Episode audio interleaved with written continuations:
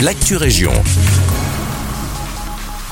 Bonjour à tous, ici Guillaume. On débute avec un partenariat entre le Brabant Wallon et le Forum des Jeunes.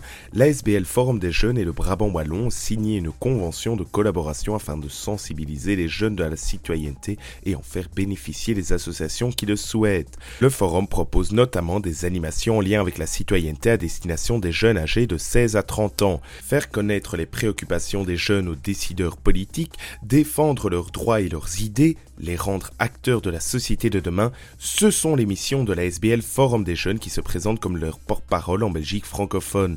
Le forum propose des rencontres sur le thème Être jeune en 2023 où les jeunes peuvent échanger sur divers sujets d'actualité. Pour que ces animations puissent toucher un plus grand nombre de jeunes dans les communes et associations partenaires, le Brabant Wallon a décidé de signer une convention avec le Forum des jeunes.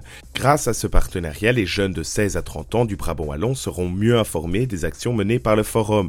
Ils bénéficieront d'animations gratuites dans les écoles provinciales AMO et seront donc sensibilisés, incités à devenir des citoyens actifs. Une belle initiative quand on connaît le faible taux d'intérêt de la jeunesse pour la politique. On poursuit avec une information de nos confrères de Sudinfo. Alan, le nouveau système de collecte de déchets, porte déjà ses fruits. Depuis le 1er janvier, la commune a lancé une grande réforme dans son système de collecte des déchets. But, réduire le nombre de kilos de déchets ménagers ramassés et augmenter significativement le nombre de déchets organiques collectés. Un véritable succès puisque selon une première estimation, grâce aux efforts de tri des habitants, les premiers résultats sont déjà très encourageants pour cette année.